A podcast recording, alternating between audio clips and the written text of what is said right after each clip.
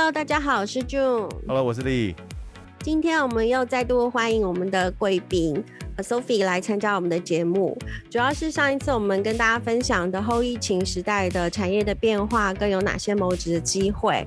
那我们也知道了说，现在数位产业啊，就是有一些转变，然后蓬勃的发展。那今天我们想要针对二零二一年下半年有转职需求，或是有这样子想要这样去做的一些工作者，有没有哪一些可以超前部署的一些秘诀，来好好的准备自己的一些呃 profile 跟料，所以我们今天再请 Sophie 来分享。Hello，Sophie。嗨，大家好，我是 Sophie。June 你好，丽你好。Hello，欢迎回来。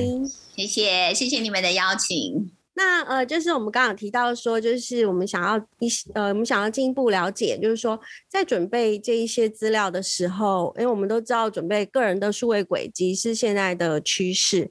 那是不是有哪一些不同的平台，它会有哪一些不同的需求呢？要怎么准备？可不可以跟我们说一下？好，我想，呃，这个大概我们从两个面向来谈。那呃，其中一个是自己的部分，另外一个是我们怎么借由平台的力量把我们自己给推出去。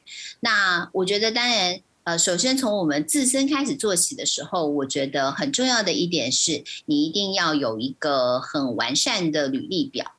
那怎么开始准备这些履历表呢？我想，呃，有几个呃小重点，我觉得大家可以试试看，然后可以用用看。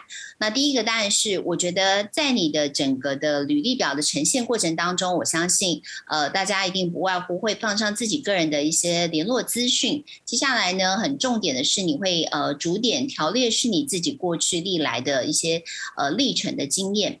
那呃，我们在这里的呃第一个重点就是。呃，我们觉得在你整理的你的这个履历表的过程当中呢，我们希望你可以在你的整个履历表的呈现上，在第一个小段落当中，你要放一小段你自己的 summary。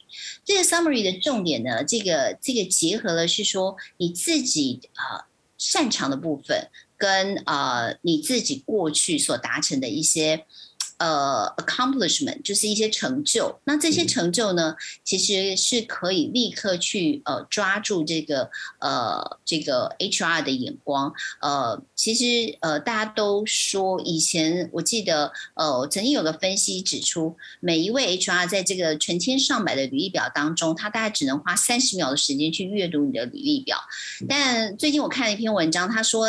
大概 HR 只有花七秒的时间，所以你想想看，七秒哦，对，真的相当的短哦。然后在七秒的时间，用最重点的方式，让他的眼球去停留在你的履历表上面。所以我觉得这个呃 summary 呃其实是很重要的。你要怎么样这个让这个你的过去的成就跟你的重点去让这个 HR 能够看到你的亮点，我觉得这个是是很重要的。是不是有点像我们以前在学那个记单字的时候那种 flash card，就是一张很精简，对，很精简扼要的，没错，马上一看就记得你这个人。没错，就是你这样的比喻真的非常的贴切哦。那我觉得呃，的确就是你要让他在第一眼当中就看到你的亮点。那第二个亮点是什么呢？就是呃，你在你的条列式的这个百年的这个叙述上面来讲，我觉得你的。呃，在叙述当中呢，你的成果就是你在过去这个工作当中你所获得的成果，你呃，或是你得到的成就，我觉得远大于你条列出说我大概做了些什么事情，我有一二三四五六七做了这么多。可是呢，如果你能够写出重点，比如说，嗯，我举个例子，如果是一个招募专员，他可能会说。呃，过去的这一年，我曾经在一年当中为我的公司，呃，透过了有效的招募方式或者是招募的平台，我为公司节省了一百万美金的成本的支出哦，因为他可能减少了猎头的需求，那这个可能就是他很大的成就。我相信这个呢，对于呃找一个 HR 的招募人员来讲的话，它会是一个很大的吸引力。就是说，不一定要把工作职务列出来，但是要把就是自己做过的专案或者是做过的一些事情，就是把它表现出来就对了。是，嗯，因为我看很多人的履历表其实是把他的工作工作内容、工作内容把它就是条列下来。那但其实，呃，可能对于 HR 的角角度来看，他不见得需要知道这些东西，他可能比较有兴趣的是知道你。呃做过哪些专案，或是呃就是完成了哪些什么就对了。呃，我觉得即使呃在经验值很短的呃 candidate 当中，我觉得这样子的人才当中，我觉得你还是可以去把你呃完成的专案呃写出来。呃，比如说你曾经参与过哪些的专案，你担任什么样的角色，我觉得这也是一个可以呃把自己的亮点表现出来的地方。那 Sophie，我想要请教一下，因为我们现在是就是大家都大量的运用一些数位的平台来准备自己的 profile 啊跟 resume，那有哪一些平台是比较受欢迎，而且是就是大家比较常常去利用的平台呢？这个我可以呃跟大家分享一下。当然呃国内呃跨国型或者是国内跟国外使用的不太一样。像呃比如说以全球来讲比较大比较被大家知道的平台可能是叫 Indeed。那 Indeed 呢，它其实是从美国起来的。那目前为止它比较多的使用者也是 focus 在呃呃美国地区或者是欧美地区。那呃。另外一个第二名就是 Monster，就是怪兽的 Monster。Monster 呢，它其实现在是有开始拓展到呃亚洲来，所以 Monster 呢，它开始上面也会有一些呃亚洲的工作机会，甚至有一些跨国的工作机会。那另外一个，我觉得现在最为大家知道的，当然就是 LinkedIn。那 LinkedIn 呢，呃，被大家认为是最直接、最快速能够去接触到这些所谓的企业界的招募专员、招募经理，然后甚至是用人主管。那 LinkedIn 这个平台呢，它被视为是一个最专业的。呃呃，就是 social 的呃 professional 的 social media 呃 platform，因为它现在呃全球各地大家都可以在 LinkedIn 上呃 post 上你的履历表，所以呢，在 LinkedIn 上面呢，目前是被大家认为是最有效而直接的方式，可以接触到你的招募专员。那针对这些不一样的平台啊，我们在策略上面是不是有什么样需要做调整的，嗯、还是说不一样的方法，然后在不一样的平台上，我们要怎么样来运用呢？好，基本上来讲，我会建议大家，我想有一个先标准化刚刚我们讲的这些个这个履历表，我觉得是很重要的。那我认为，像比如说在 LinkedIn 这样子的平台上呢，我会建议大家要放上一张专业的照片。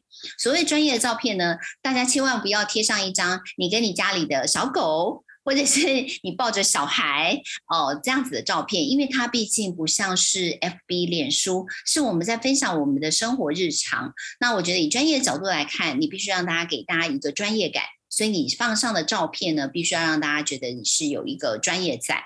那当然，我刚刚还提到了，因为刚刚我们讲到的都是国际的呃一些平台。那我觉得在台湾呢，我想最大家为最为大家知道的，可能就是像一零四一这样子的平台。那一零四因为它的客户非常的多，所以很有可能嗯你会找不到，或者是你需要花一点时间。那呃，我觉得最近新流行的像呃 Cake Resume。呃，它也是一个蛮不错的平台。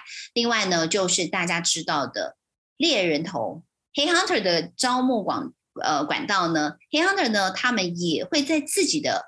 公司的官网下面会贴出所有他们现在正在找的职缺，那我觉得这也是一个好的方式，你可以透过猎人头的管道去找到这些潜在的工作机会。诶，那 Sophie，我想要请问一下，就是一般如果还没有开始使用猎人头服务的这样子的顾问服务，那大概是什么样的一个基础条件，可以让他们去考虑开始使用 Hunter 的服务？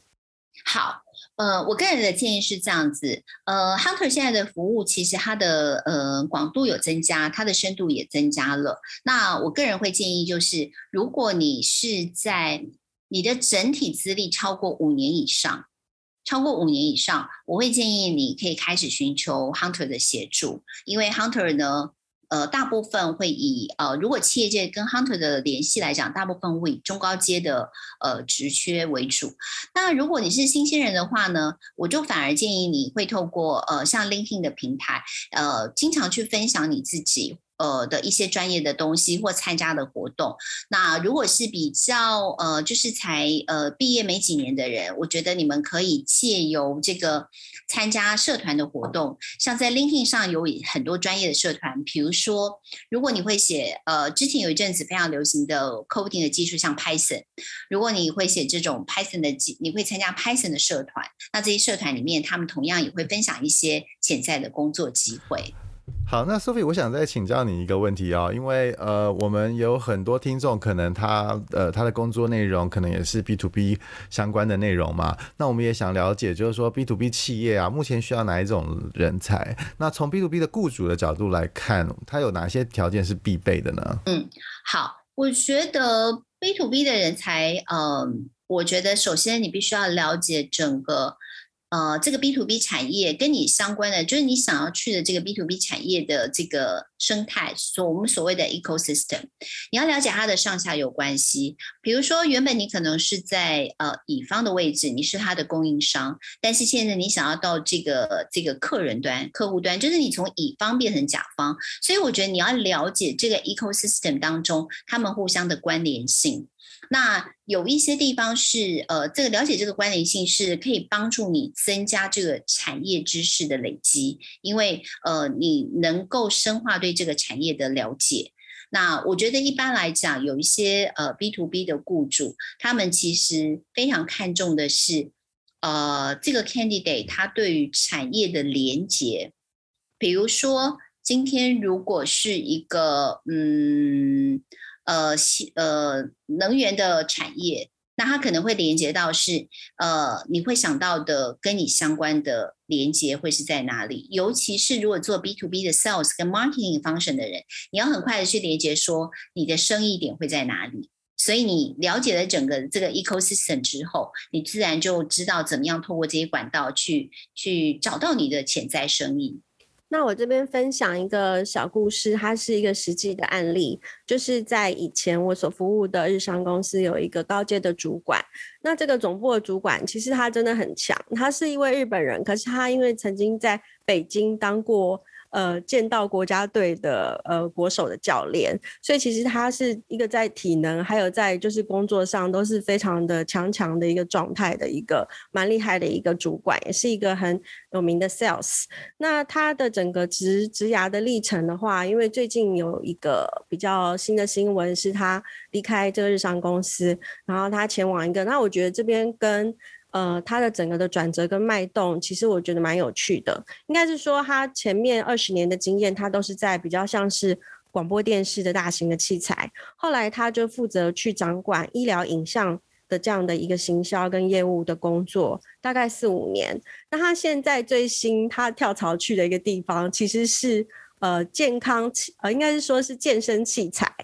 等于是说，现在的人对医疗的想法，已经不只是只是治疗，而是有点像。预防的医学，然后还有健康的养生，所以它等于是从影视跳到医疗，然后再跳到这所谓的呃健身设备这样的一个这样的一个轨迹，我觉得是蛮有趣也蛮成功的。听到就这个案例啊，我也想要再追问 Sophie 另外一个问题，就是说，像如果你们碰碰到就是求职者啊，他们想要做这种呃行跨行业的一些转职场的转换的话，你们通常会给他们什么样的建议呢？OK。呃，我觉得对于如果是一个跨产业，那我觉得你要能够说服招募经理的是，你要让他在你的履历表看到你另外的亮点，就是你对于产业，我们刚刚讲到产业生态的连接。那如果是完全没有的话，我觉得你必须让他知道，就是你累积了很多这方面的呃经验。那呃，我们现在常常在讲斜杠哦，就是你其实透过斜杠的这个这个这个。概念，你开始去累积你其他产业。假设今天，嗯，像刚刚 June 讲的这个 K 这个案例，这位日本先生呢，他其实他整个的环节是围绕着一个叫做我们可以讲说，呃，影像数据的应用。所以他从了医疗的影像数据，然后到了一个呃健身的数据。我觉得其实你要呃来找出它中间的连接，其实它还是可以连接得上。对，就是跨产业的话，还是要某种程度有一些关联性或者是一些连结性，才会有更有一些加分就对了。没错。然后今天在节目的尾声的话，其实我们这边特别请 Sophie，呃，给我们提供一个所谓的限量的咨询。我们提供给前面的两位先来信，呃，希望能够争取 Sophie 这边一些，就是也许在 resume 的制作或是职涯上的一些咨询，呃的这样的名额。所以如果大家有兴趣的话，可以 email 给我们。哇，免费的啊、哦！对，免费的，对，免费的。哇，这么棒哎！那我也好想啊，我可以吗？我我有资格吗？前两位，前两位，你肯定前两位留言，前两位写信来的朋友。对，然后 Sophie 这边会就是会另外的，就是用呃，可能用 Line 或是 Skype 的方式，就是来协助大家。前面两位对一些职涯上规划的一些问题，可以。嗯，赶快手刀。嗯，可以，可以。大家手刀哦，赶快！好，今天谢谢 Sophie 哦，谢谢 Sophie，好，谢谢。